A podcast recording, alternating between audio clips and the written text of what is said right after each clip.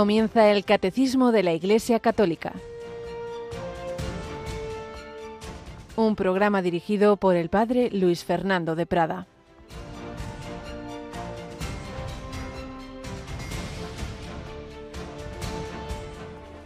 ¿Qué tenemos que ver nosotros contigo, Hijo de Dios? ¿Has venido aquí a atormentarnos antes de tiempo? Alabado sean Jesús, María y José.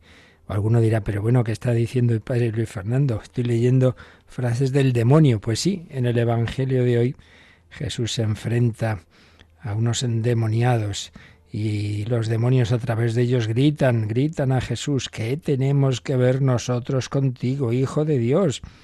Has venido aquí a atormentarnos antes de tiempo, déjanos, hombre, tranquilitos. ¿Y por qué lo leo? Pues porque tenemos que ser conscientes de que estamos en una gran guerra y la guerra, el frente pasa por nuestro corazón. La guerra no son ahí fuera están los malos, aquí estamos los buenos. No, no. Cada uno de nosotros somos campo de batalla, campo de batalla.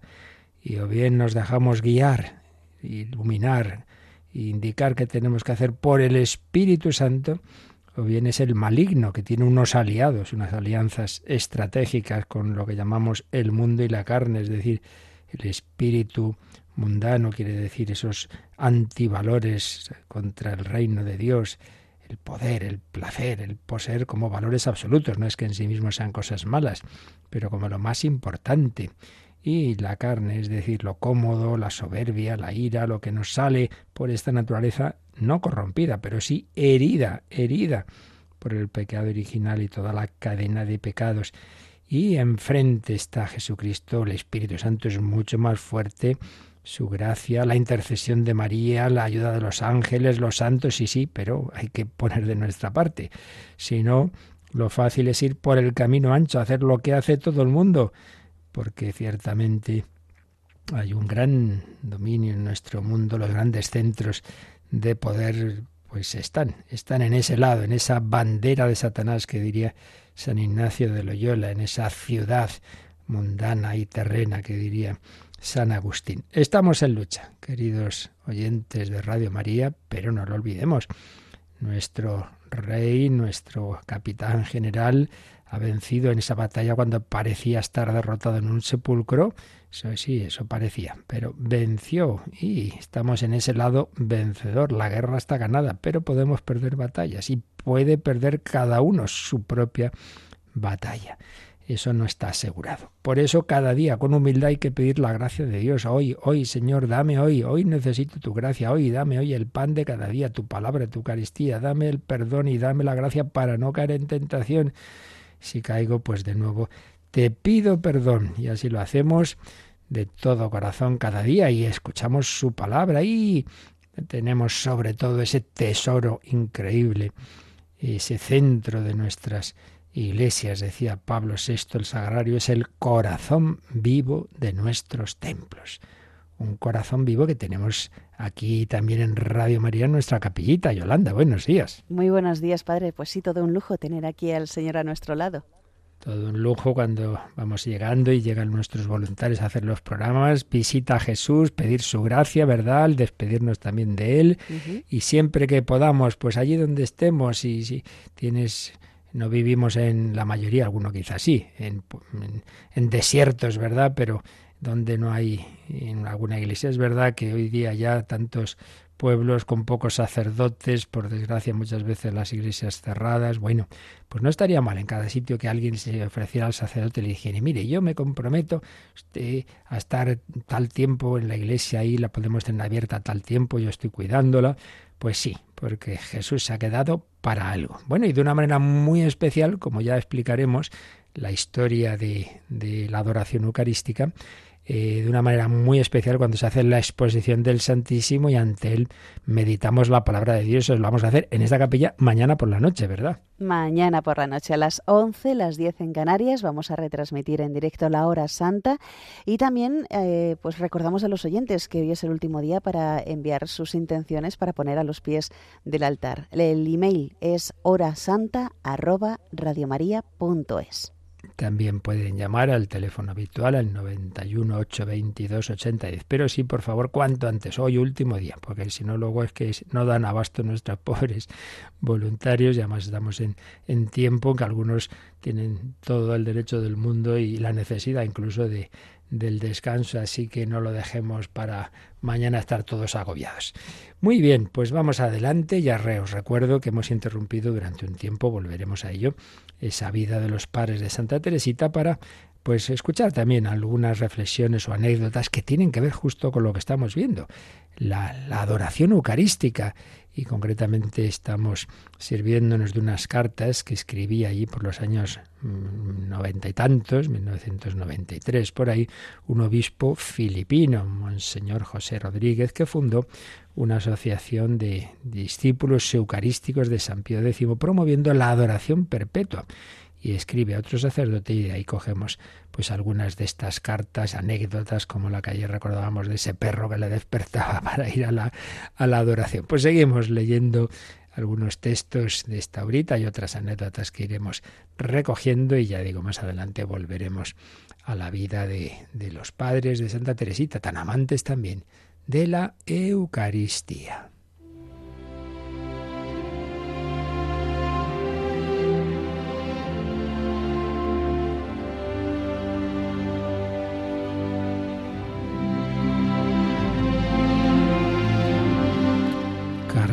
De Monseñor José Rodríguez, obispo filipino, a un hermano sacerdote. Hoy leemos la que escribía un día de Santa María Magdalena, 22 de julio de 1993. Todavía vivía, claro, recordemos, la Madre Teresa de Calcuta. Entonces nos contaba lo siguiente. Recordé la primera vez que me encontré con la Madre Teresa de Calcuta, cuando ella vino a Manila a establecer su comunidad, me pidieron que les celebrara la misa.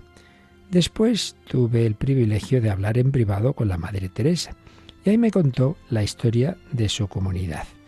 La hermana Agnès, una monja pequeña y morena de la India, fue su primera discípula. Al principio hubo pocas hermanas junto a la Madre Teresa, mientras que eran muchas las personas necesitadas, desde los ancianos y enfermos que morían en la calle hasta los bebés y niños abandonados que no tenían a nadie que se ocupara de ellos, la Madre Teresa quería llegar a todos.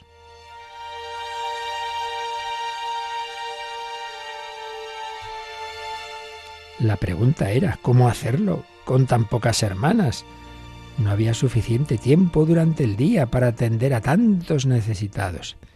La madre y las hermanas oraron, preguntando al Señor qué hacer. La respuesta fue sorprendente. Dios quería algo muy especial, aparte de sus oraciones regulares. Aun cuando parecía que no alcanzaban las horas del día, Dios quería que la comunidad reservara otra hora extra cada día para que todas juntas tuvieran una hora santa en la presencia de Jesús expuesto en el Santísimo Sacramento. La Madre Teresa me decía que esa hora santa diaria fue la causa y la razón por la que su comunidad floreció. Y así la comunidad, la orden, se fue difundiendo y está presente en el mundo entero, debido a que estuvo dispuesta a dedicar un tiempo para unirse a la vid, ahora es capaz de alcanzar y abrazar en efecto el mundo entero.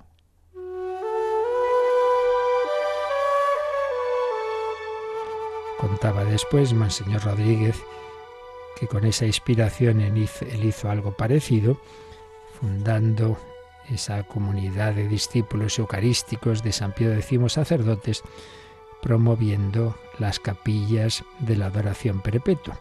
Y terminaba su carta diciendo estos dos ejemplos, el de la Madre Teresa y el de los discípulos eucarísticos, demuestran la verdad de lo que Jesús le dijo a Marta de Betania. Marta, Marta, te preocupas y te agitas por muchas cosas y hay necesidad de pocas, a lo mejor de una sola. María escogió la parte mejor y no le será quitada.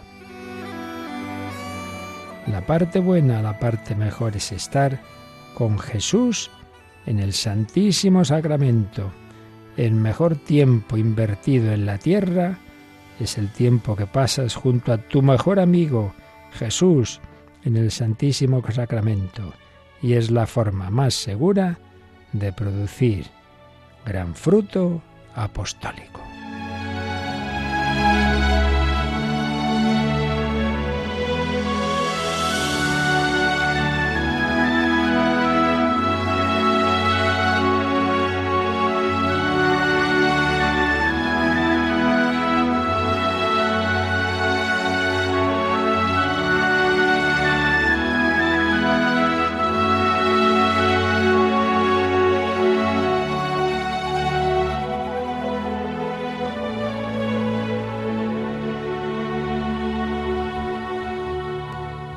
Pues ya tenemos una buena enseñanza.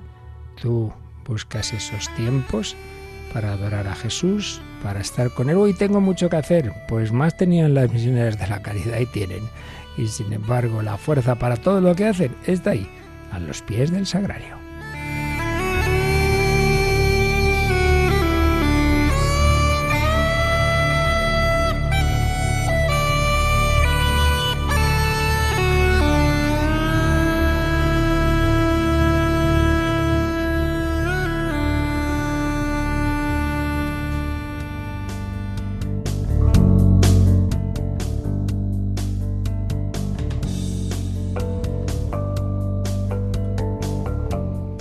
Pues estamos precisamente viendo cómo esa fe en la presencia real, sustancial de nuestro Señor Jesucristo, basada obviamente en las palabras de Jesús, en las promesas que él hizo, en aquel, sobre todo en aquel discurso del pan eucarístico, en el capítulo 6 de San Juan, el que come mi carne, bebe mi sangre, tiene vida en mí, tiene vida eterna, mi carne es verdadera comida, mi sangre es verdadera bebida.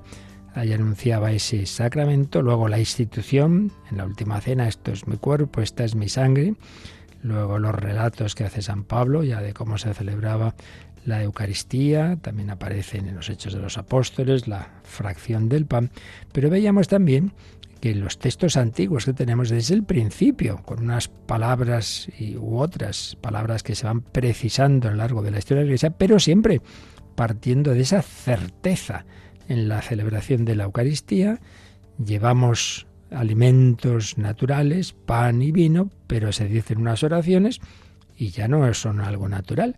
Y lo veíamos desde el primer texto que tenemos de descripción de la Eucaristía, que es la apología primera que San Justino Mártir escribe para las autoridades romanas y ahí se inventa una palabra, ¿no? Dice el pan eucaristizado, el, el alimento eucaristizado, mediante la palabra de oración procedente de Jesús. Esto es mi cuerpo, esta es mi sangre. Tienen esa certeza los cristianos que se reunían a celebrar esa Eucaristía que él describe, esa celebración de la Santa Misa, que básicamente pues es claro lo mismo que tenemos al cabo de los siglos nosotros. Esa certeza, y esa certeza lo fuimos viendo de manera resumida, obviamente, está con unas u otras palabras en los diversos autores, orígenes, los dones recibidos, panes hechos por la oración, y entonces se convierten en un cierto cuerpo santo y santificador. No hay ninguna duda, San Ireneo, lo mismo, habla de esa carne y sangre de aquel Jesús que se encarnó. Tertuliano se lo dice a Marción. Fíjate si, Jesús realmente tenía un cuerpo real, que nosotros en la Eucaristía comemos un cuerpo real. Así argumenta San Atanasio, San Gregorio de Nisa. Pues lo mismo. El pan al principio es ordinario, pero una vez que el misterio lo consagra, se hace cuerpo de Cristo. Las prescripciones de respeto, de cuidado, que no se caiga ningún trocito, ninguna partícula, dice San Cirilo de Jerusalén, cuando comulgues, pon bien la mano, cierra bien los dedos, que no se pierda ni una partícula. Pero hablábamos después como la reflexión teológica, sobre todo ya según van avanzando los siglos, tiene que conjugar dos elementos. Por un lado, la Eucaristía es un sacramento, todo sacramento es verdad, es un signo, entonces tiene elementos simbólicos. Eso pues es cierto. Ahí algo que vemos que tiene un simbolismo, pero no es un sacramento más, a diferencia de otros, no simplemente hay una evocación simbólica, sino que hay algo que no hay en los otros, que es esa presencia sustancial de nuestro Señor Jesucristo. Entonces decíamos que los dos posibles errores son uno, un tipo de realismo, pero un realismo como muy muy carnal, que era un poco como lo entendían aquellos judíos que se escandalizaron ante las palabras de Jesús en el discurso de Cafarnaún, como si fuera eh, que hay que ser caníbales y coger, eh, quizá pues, suponían muerto este Jesús, luego comemos su cuerpo. Pues, pues, no, evidentemente que no. Es un cuerpo glorioso, es un cuerpo en una situación distinta, es un cuerpo vivo, es un cuerpo resucitado. Y, y, entonces ahí también hay unos elementos simbólicos, es verdad. Pero el otro error que es más habitual, porque claro, nuestra fe es débil, es un sacramentarismo que reduce todo a un simbolismo. Sí, bueno, esto es muy bonito, esto nos recuerda que Jesús nos quiere mucho, que Jesús está con nosotros, como he oído yo en alguna ocasión, en algún lugar del mundo, pues se ve que el pobre sacerdote con poca fe, como tantas veces ocurre y ha ocurrido en la historia de la Iglesia, y explicando a los niños la primera comunión, decía, bueno, vais a recibir el pan de Jesús. ¿Cómo que el pan de Jesús? Vais a recibir a Jesús, ¿no? Su cuerpo y su sangre. Pues bueno, lo suavizaba diciendo algo así, ¿no? El pan de Jesús pues no es el pan de Jesús, el pan de Jesús es el propio cuerpo de Jesús, ¿no? Claro, repito, no en plan antropofagia, no, sino un cuerpo resucitado, glorioso, que no le hago daño si yo lo mastico, que es como decíamos ayer, pues ya el error de irse a entender ese realismo de una manera cruda y eso no, no está en ningún sitio. Por eso, con ese equilibrio, distintos autores pues fueron profundizando en ello, cayendo pues más fácilmente en la herejía del sacramentarismo, es decir, esto es un mero simbolismo, cosa que luego iba a volver a aparecer, ya más en nuestra época, porque a fin de cuentas los errores a lo largo de los siglos pues son pocos, ¿eh? se repiten, hay ya poca originalidad.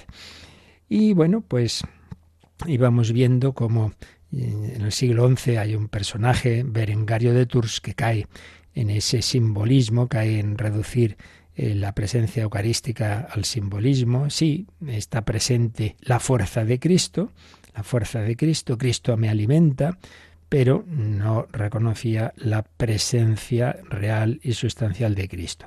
Lo malo es que en un concilio, no concilio universal, por tanto no era magisterio eh, universal ni, digamos para, para la Iglesia, sino bueno una decisión concreta y particular de un concilio particular, valga la redundancia, pues tuvo que firmar una profesión de fe, pues muy, muy así en ese sentido que digo, como muy carnal, ¿no? Pero lo que ya sí que sería el magisterio, porque ya sí que sería un concilio, eh, eh, concretamente de Letrán, en, el, en que ya sí que estaba, digamos, presidido por el Papa y con un carácter de, de obligación para toda la Iglesia, ahí ya juramento de Berengario, ahí está muy bien expresado todo, reconociendo que hay una presencia de Cristo que no solo es simbólica y virtual, sino en la propiedad de la naturaleza y en la verdad de la sustancia, pero sin caer, como digo,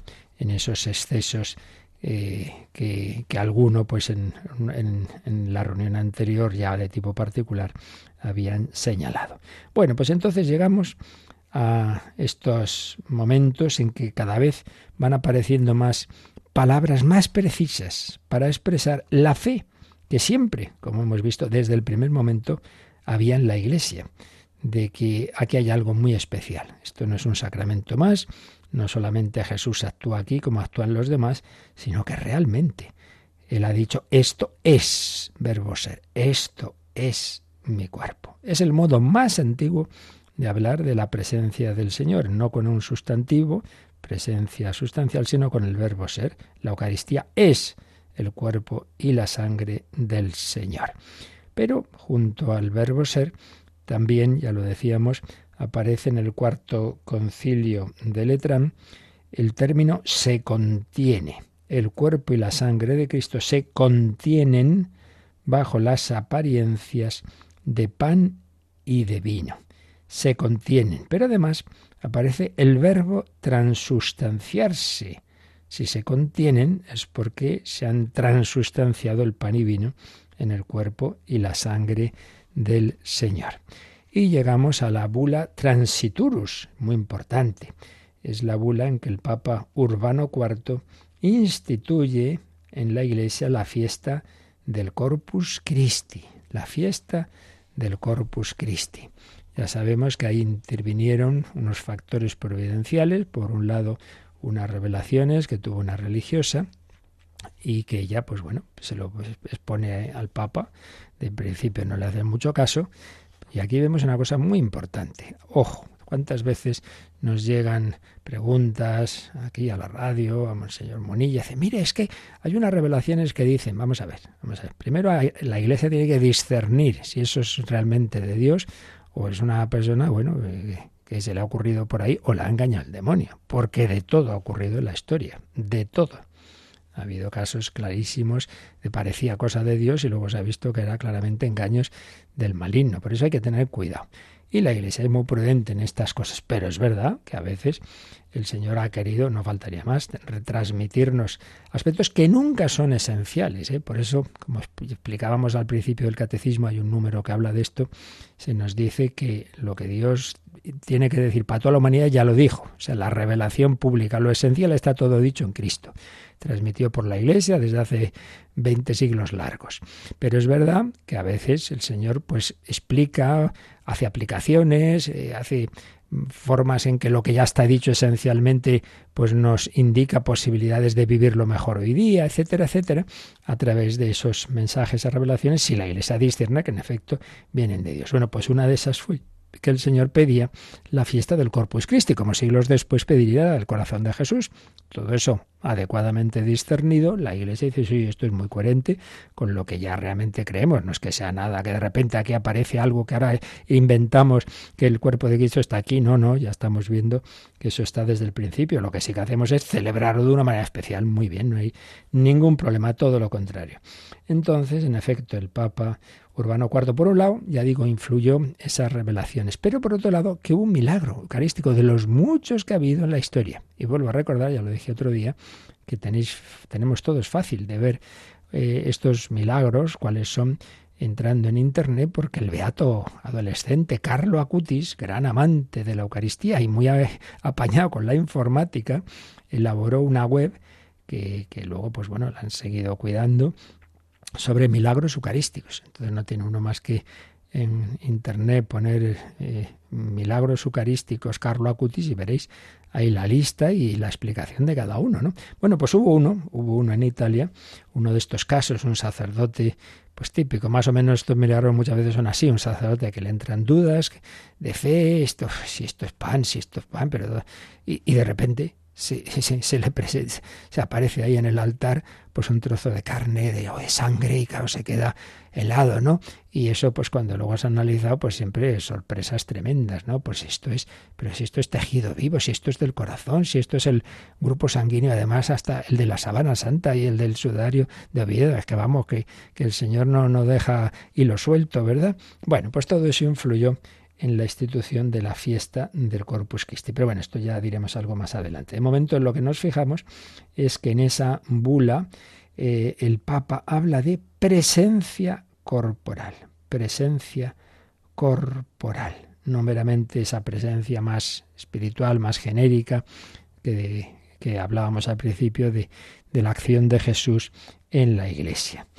Concilio de Constanza, se condenan los errores de, Wycliffe y de Hus, se vuelve a repetir la expresión con su propia presencia corporal, presencia corporal, y dice que es presencia de identidad, de identidad con el cuerpo y la sangre que tuvo el Señor en este mundo. En fin, que ya había, siempre ha habido en la Iglesia, pues errores por aquí y por allá, siempre había eso, quien caía en un mero eh, simbolismo, sin creer en la presencia real, pero en los, sean en los concilios universales, sean en las enseñanzas de los papas, pues se, se, iba diciendo, pues en el fondo siempre lo mismo, pasa que cada vez con palabras más precisas, hasta que llegamos a la gran crisis a la gran ruptura, gran y triste ruptura protestante, que hay que decir que claro, las cosas no son así simplemente porque sí, porque un señor, en este caso Lutero, le da por ahí, no, sino que muchas veces pues se da pie, se da pie porque era una época pues de mucho mucha corrupción en muchos campos y por desgracia también había mucho abandono en el tema eucarístico. Había sacerdotes que realmente celebraban de muy mala manera y que lo único que le querían era que les dieran ahí su, su estipendio, en fin, todas esas cosas, pues claro, preparan el terreno para luego cosas como las que ocurrieron. Antes de la ruptura protestante, hay un precedente, digamos, que es un poco toda la filosofía y teología que se llama nominalista. Yo aquí no voy a entrar a explicar esto, pero bueno, repito, como ya lo he dicho otras veces, soy consciente de que en este programa del catecismo y en temas difíciles, como es la Eucaristía, como fue la Trinidad, etcétera, pues a veces tenemos que hablar de cosas un poquito complejas, pero bueno, porque también aquí, este es un programa, digamos que intentamos eh, una teología un, poco, sin ser nada de, de, una facultad de teología, pero bueno, profundizar un poco más. Mm, yo mismo, pues la Eucaristía la he explicado en solo dos programas en otros ámbitos, ¿no? Como el hombre de Dios, pero aquí tenemos que subir un poquito más el, el nivel. Pues bien, el nominalismo, que pues no, no cree en la, la realidad de las cosas, son, son palabras, de ahí viene lo de nominalismo, ¿no? Entonces, en este tema concreto, pues la teología de los autores nominalistas era, bueno, aquí está, aquí está Cristo, está Cristo en el pan y en el vino, pero no creían que realmente eso fuera ser el cuerpo y la sangre de Cristo. No creían que hubiera habido un cambio de sustancia, de sustancia. Bueno, pues llegamos ya a los, los llamados reformadores protestantes. Básicamente van a rechazar tres, tres aspectos que, como hemos ido viendo, estaban en la tradición de la Iglesia pues ya 16 siglos, ni más ni menos. Ellos piensan, eh, bueno, hay sus matices entre ellos. ¿eh? Lutero era el que todavía mantenía más, más la, la fe eucarística, pero él pensaba que solo estaba Jesús presente junto al pan y vino. Es decir, él pensaba que no había habido un cambio de la sustancia, sino que está la sustancia del pan y además el cuerpo de Cristo, pero solo durante la celebración de la misa. Por tanto, acabada la misa, no hay presencia de Cristo. Por tanto, pues nada, las formas sobrantes, pues nada, se desechan. Qué horror. Bueno, y esto por desgracia, por desgracia. A veces ha ocurrido en nuestros ámbitos de sacerdotes de la Iglesia, en, en estos tiempos, sobre todo los años así más críticos, 60, 70 del siglo pasado. No permanece la presencia de Cristo después de la celebración. Por tanto, no hay que adorarlo. Entonces, no, ¿qué es eso de los católicos adorando ahí un trozo de pan? Eso es idolatría, madre mía. Y no hay que conservarlo. ¿Para qué es eso de los sagrarios? Como veis, pues, y como veremos, porque ya haremos un resumencito también de la historia del culto eucarístico, pero lo que sí que ya podemos ver es lo que tantas veces digo, oiga, no me vengan ustedes así de repente en el siglo XVI o en el XX o en el XXI, me da igual, de repente descubriendo que llevamos 16 siglos equivocados, porque es que lo que ustedes dicen es en contra de todo lo que toda la Iglesia, desde el principio, desde los primitivísimos textos que tenemos en el Nuevo Testamento, y luego San Justino y San Ireneo, y etcétera, etcétera, etcétera, de repente aparece un señor ahí no sé cuántos siglos después, que sabe más que San Francisco de Asís, que sabe más que Santa Clara, que venga, hombre, un poco de, de humildad, ¿no? Bueno, pues por desgracia esto ocurre. No permanece la presencia de Cristo después de la celebración, no hay que adorarlo, no hay que conservarlo. Madre mía. Y bueno, todavía ya digo, Lutero era de los que más se salvaba, porque había otros que, que, que, vamos, nada de nada de, de la fe en la Eucaristía. Lutero al menos decía que, que sí, que ahí estaba Jesús y que al comulgar recibíamos a Jesús. Los demás ni eso. Para los demás era meramente un, un simbolismo.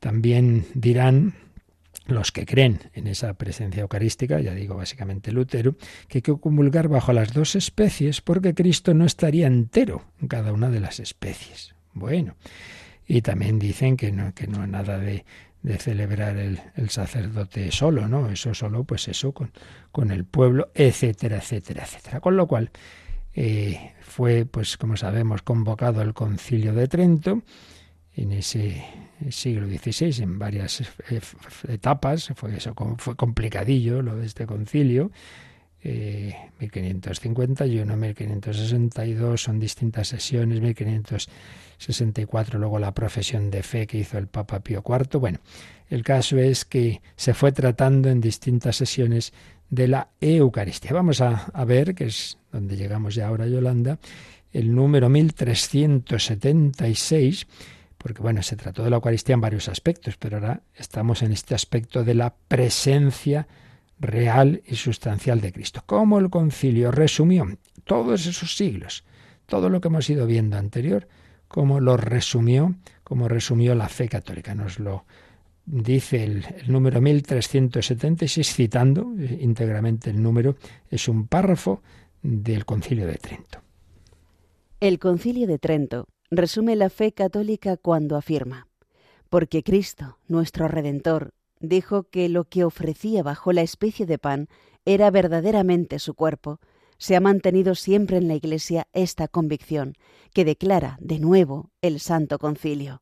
Por la consagración del pan y del vino se opera la conversión de toda la substancia del pan en la substancia del cuerpo de Cristo, nuestro Señor, y de toda la substancia del vino en la substancia de su sangre. La Iglesia Católica ha llamado justa y apropiadamente a este cambio transubstanciación. Así pues, el Concilio de Trento primero dice, bueno, lo que vamos a decir, ¿por qué lo decimos? Pues porque Cristo nuestro Redentor, Él, Él es el que dijo que lo que ofrecía bajo la especie de pan era verdaderamente su cuerpo, no nos basamos aquí en, en una revelación de no se sabe quién, no, no, no, no, no, sino porque Cristo lo dijo. Y entonces siempre en la Iglesia, y lo hemos ido viendo un poquito en ayer y ahora lo he resumido, siempre en la Iglesia ha habido esta convicción. Convicción que declara de nuevo ese concilio. A saber, por la consagración del pan y del vino se opera la conversión. Aquí esto se ha convertido. Lo que era pan y vino, conversión de toda la sustancia del pan en la sustancia del cuerpo de Cristo de nuestro Señor y de toda la sustancia del vino en la sustancia de su sangre. Pues bien, esa conversión, añadía al concilio, la Iglesia Católica la ha llamado justa y apropiadamente a esta conversión, a este cambio, lo ha llamado transustanciación. Si lo que era la sustancia del pan y del vino se han convertido en la sustancia del, del, cuerpo y la sangre del Señor, manteniéndose la apariencia, lo que llaman las especies, bueno, pues entonces está bien llamado esto transustanciación. Esta es lo que enseña el concilio. Esta es la fe de la Iglesia, que luego los siglos posteriores se van a, por supuesto, a mantener y a, profundizar en ella y a mantener incluso esa palabra, porque las palabras, la verdad es lo que expresan, pero hay que tener cuidado con los cambios de palabras, porque muchas veces detrás de esos cambios, pues viene el error. Vamos a quedarnos pues un momentito con una bella canción que se está extendiendo mucho aquí versionada por, por Ana y Alfonso, una canción del padre Gonzalo Mazarrasa, que nos viene muy bien para cuando eh, lo que debíamos hacer todos, todos los días, pues ir a estar un buen rato ante el Señor. Decir, mira, Señor, me basta con estar aquí contigo, tengo este problema, este otro, pero tú estás aquí, te has quedado con nosotros, me basta, me basta, me basta con ello. Ojalá, ojalá fuera así, ojalá tuviéramos esa fe, pues se lo pedimos ahora al Señor. Señor, que me baste, que me baste estar contigo, que para eso te has quedado de esta manera tan cercana, hasta corporal.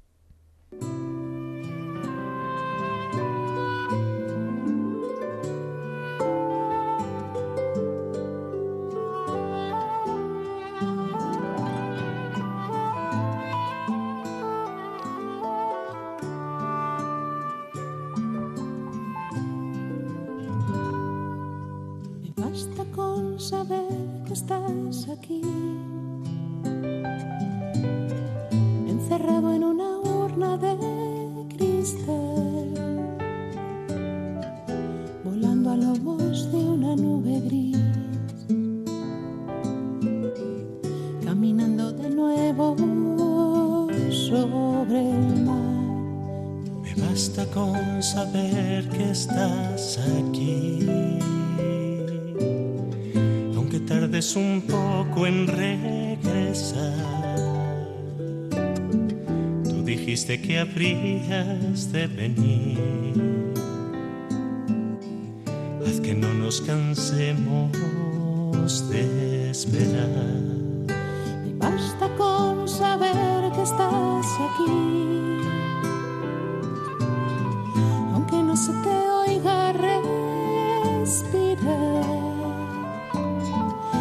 siquiera el corazón latir.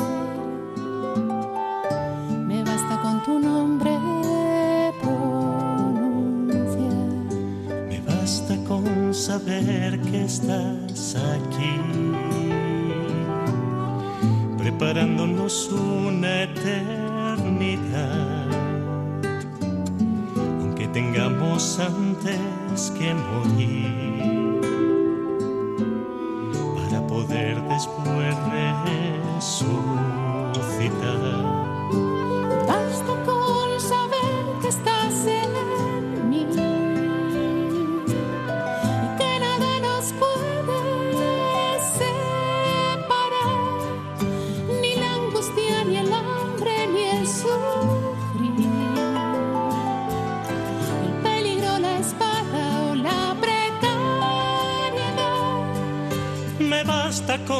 saber que estás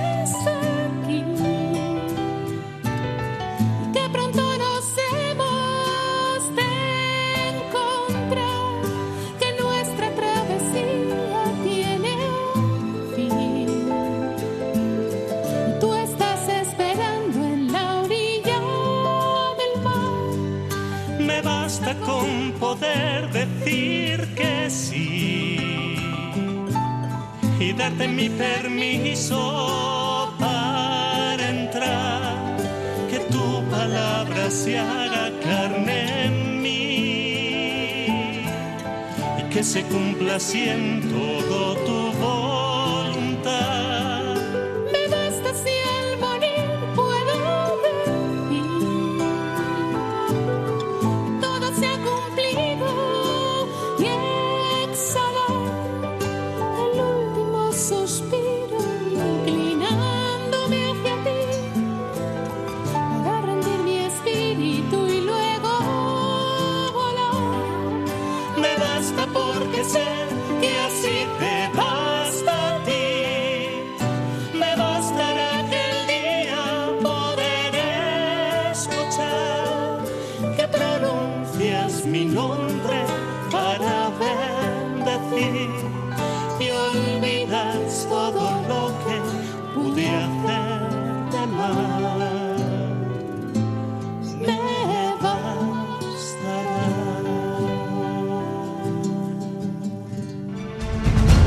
Descubre la fe de la Iglesia a través del Catecismo de 8 a 9 de la mañana, de 7 a 8 en Canarias, en Radio María. La fe de la Iglesia, la fe es para vivirla. Pues si queremos esto, pues eso, a estar ahí con el Señor. Me basta con saber que estás aquí. Vamos pues a resumir lo que, o a insistir, explicar un poquito más lo que explica el Concilio de Trento y luego cómo toda esa doctrina se ha ido manteniendo, profundizando, matizando en los siglos siguientes. Eh, insisto en que, bueno, nos estamos deteniendo aquí, que hay alguna parte quizá un poco difícil, pero es que es un punto fundamental para nuestra fe y para nuestra vida espiritual, como estamos diciendo. El Concilio de Trento dice que eh, se trata de, mm, así dice, se contiene verdadera, real y sustancialmente. Se contiene verdadera, real y sustancialmente ese cuerpo y sangre del Señor. No basta defender una presencia simbólica. Esto es un símbolo de la presencia de Jesús. No basta tampoco decir, bueno, aquí recibimos la fuerza de Cristo, y son todos los sacramentos. Todos los sacramentos es Cristo el que realmente los hace eficaces y actúa. No basta. Hay una presencia verdadera, real y sustancial. Entonces recordemos que en los textos del magisterio de los siglos anteriores había habido dos adjetivos que precisamente evitaban todo equívoco y todo mero simbolismo. Sustancial, sustancial, esto viene de Gregorio VII y llega hasta Trento, y corporal, esto es lo, lo usó Urbano IV, corporal, presencia corporal, sustancial y corporal. Dice también el Concilio de Trento que se produce una conversión sustancial de toda la sustancia del pan y del vino en el cuerpo y la sangre del Señor. ¿Qué queda del pan y del vino? Las apariencias, las especies, especies es apariencia. Entonces, la presencia de Cristo es sustancial. Esto ya profundizaremos en ello. Y aquí hay una cosa importante, que a veces alguna persona se arma un poco de lío. Tanto bajo la apariencia de pan como bajo la apariencia de vino, enseña Trento, están presentes el cuerpo, la sangre, el alma y la divinidad. Es decir, Cristo entero, todo Cristo, Cristo entero, todo entero. Hay un capítulo del decreto de Trento sobre la Eucaristía que se titula Excelencia de la Santísima Eucaristía sobre los demás sacramentos. Ya en el título viene a decir que no es lo como los demás sacramentos, que solamente es la actuación de Cristo, la fuerza de Cristo, no, no, la presencia, pero presencia de Cristo entero. Y ahí explicaba el concilio que podemos distinguir lo que se hace presente por la fuerza de las palabras del sacerdote y lo que se hace presente por la fuerza de la concomitancia. Me explico. Cuando el sacerdote dice, esto es mi cuerpo, la fuerza de las palabras, hace presente, digamos, bajo el pan, el cuerpo de Cristo. Pero por la concomitancia, como el Cristo que se hace presente es el único que existe en este momento, que es el Cristo resucitado y vivo. Y obviamente no hay separación en, en Cristo resucitado de cuerpo y sangre. Pues al decir esto es mi cuerpo, aunque tú te refieras directamente por las palabras al cuerpo, claro, en ese cuerpo está la sangre, porque está Cristo vivo, no faltaría más. Esto es mi cuerpo, pero implica también que ahí está presente la sangre. Y cuando decimos, este es el cáliz de mi sangre, directamente yo hago alusión a la sangre, sí, pero la sangre está en el cuerpo. Por eso, dice el concilio de Trento, que Jesucristo está entero, cuerpo, sangre, alma. ¿Por qué? También ese cuerpo de Cristo tiene el alma, el alma humana. No deja de ser hombre, no solo es Dios, Dios y hombre, cuerpo, sangre, alma y divinidad. Todo.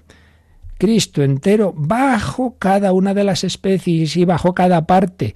Por tanto, ay, solo comulga un trocito, ha partido la forma, me ha dado un trocito, has comulgado a Jesucristo enterito. Ay, yo no puedo recibir porque soy celíaco, entonces yo recibo el cáliz. Muy bien, pues recibes a Cristo entero todo Cristo entero. Trento cita Romanos 6.9, carta de San Pablo a los Romanos, que dice, Cristo resucitado de entre los muertos ya no muere más. La muerte no tiene dominio sobre él, claro. Entonces, ¿cómo va? Eh, si, si, resultara que al consagrar el sacerdote solo hace presente por un lado el cuerpo y por otro lado la sangre, era como matar a Cristo. Estoy separando el cuerpo y la sangre. No, no, no, no. En Trento, ahí cuando estaban ahí hablando de este tema, pues alguno hizo una hipótesis, ¿no? Precisamente para, para entender mejor este, este tema, ¿no? imaginemos que los apóstoles, si hubiera alguno que no estaban para muchas bromas, pero bueno, que hubiera alguno que dijera, vamos a hacer lo que hizo Jesús en la última cena, que lo hiciera el sábado santo. Entonces dijera, cogemos aquí el pan y esto es mi cuerpo, esto es mi sangre. Si hubiera hecho alguno, desde luego que no lo hizo, no faltaría más, pero si lo hubiera hecho, claro, si hubiera hecho presente, entonces sí, el cuerpo muerto del Señor y la sangre separada del cuerpo. Pues no es así. La Eucaristía está hecha para celebrarla una vez que Jesús ha resucitado. Entonces se hace presente Cristo vivo, Cristo vivo. Si no, ¿qué se haría presente? Una reliquia del cadáver del Señor, una sangre muerta y separada del cuerpo. No.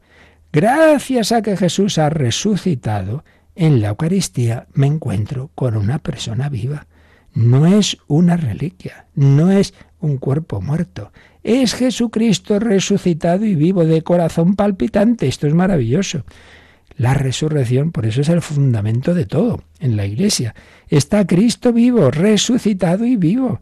y me encuentro con él y me quiere abrazar y quiere venir a mi casa. No soy digno de que entres en mi casa. Por tanto, esto es fundamental. Lo que enseña Trento no son cosas así, elucubraciones. No, no.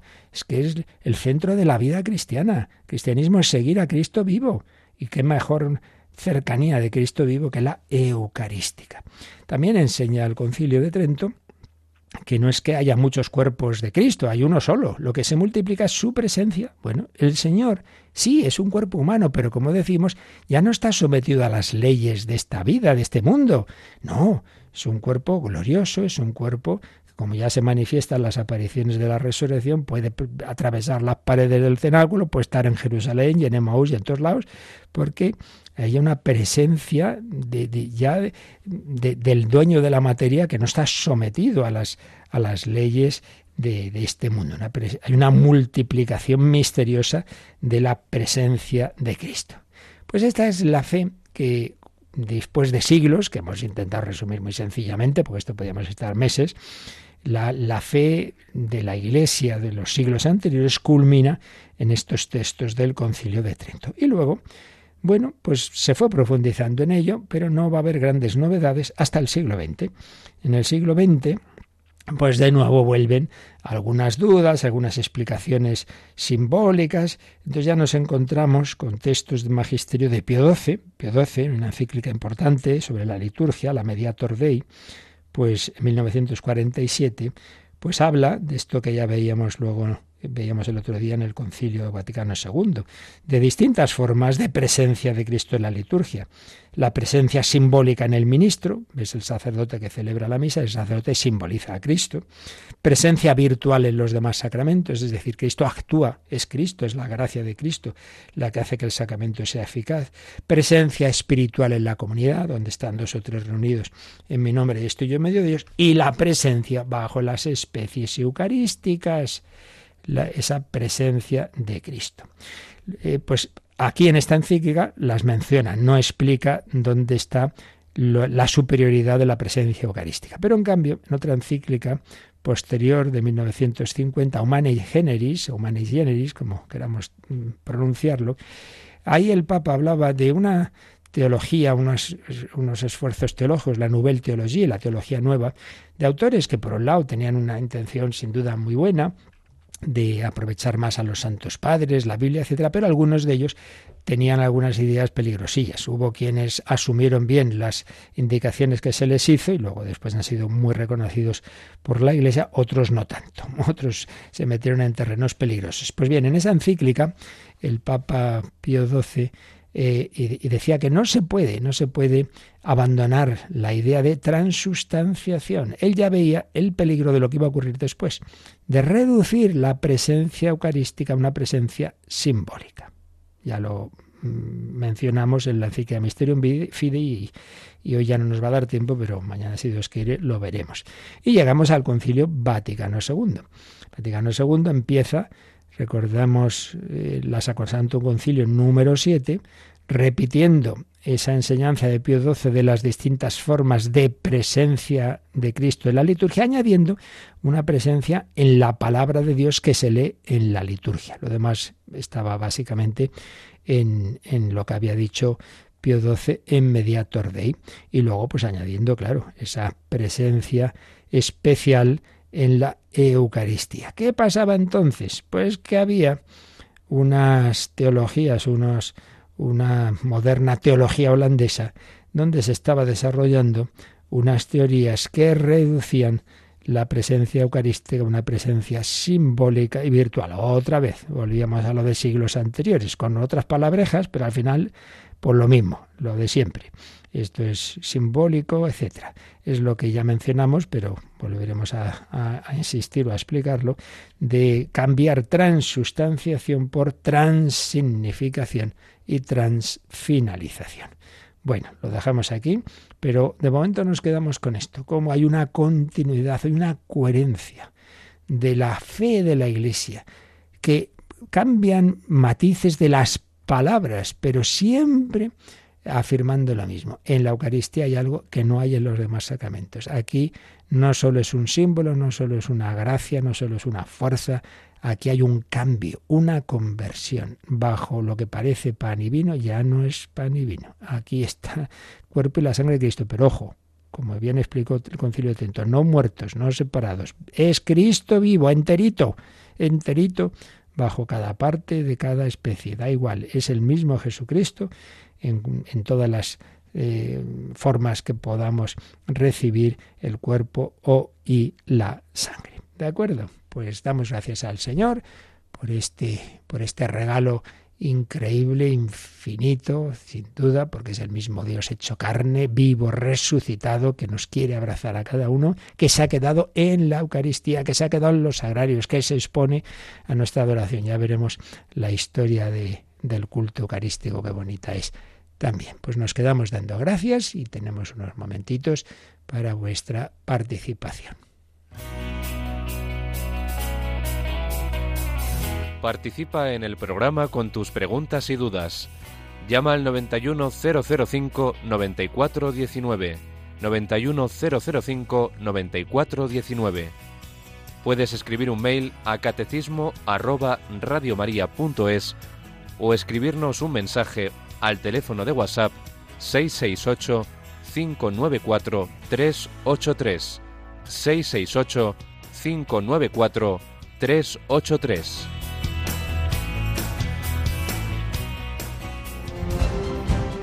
Conoce la doctrina católica. Escucha el catecismo de 8 a 9 de la mañana, de 7 a 8 en Canarias, y los sábados a la misma hora profundizamos en los temas tratados en el programa En torno al catecismo.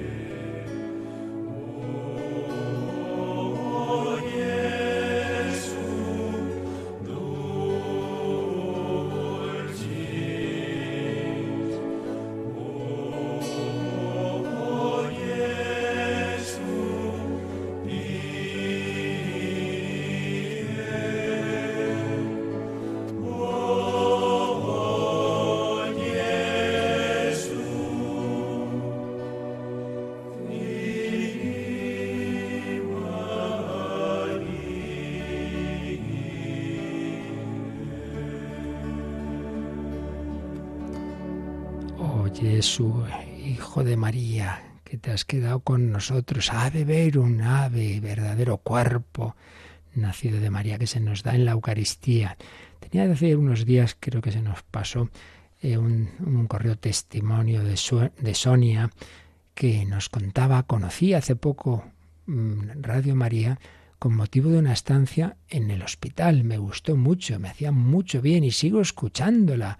Me da mucha paz habla de diversos programas. Estoy muy agradecida a Radio María. Estoy bautizada, dice la comunión, pero no puede confirmarme, pues desde hace no, perdón, desde los 15 años he estado muy enferma y la enfermedad me impidió prepararme y ahora siento mucho la necesidad de confirmarme. Y ruega nuestras oraciones. Pues claro que sí. Eh, habla cuanto antes en tu parroquia, dilo, hay, hay formas de confirmación de adultos, de preparación y seguro que, que se puede hacer con, evidentemente no es lo mismo que con un chavalín hay que estar ahí preparando dos, tres años, ¿no? Así que adelante, porque son todo lo que son medios en que el Señor nos une a Él y los medios principales son los sacramentos, pues todos hay que, hay que agradecerlos y ya que el Señor nos los ha dejado, pues evidentemente eh, recibirlos lo mejor posible. Adelante, Sonia, muchas gracias por tu testimonio. Pues queridos oyentes, tenemos este inmenso regalo Ahí está Jesús esperándonos en todos los sagrarios del mundo y a veces también expuesto en donde hay capillas de adoración perpetua. Que sepamos aprovechar esa presencia corporal, sustancial, real de Cristo resucitado y vivo, de corazón palpitante. Y bueno, yo recuerdo que esta noche, eh, también os espero a las 11 de la noche, eh, vamos a hablar de un niño santo, Santo Domingo Sabio y de muchas otras cosas en el hombre de hoy y Dios. El, Señor ahora os quiere dar su bendición para vivir este día en su presencia. La bendición de Dios Todopoderoso, Padre, Hijo y Espíritu Santo, descienda sobre vosotros. Alabado sea Jesucristo.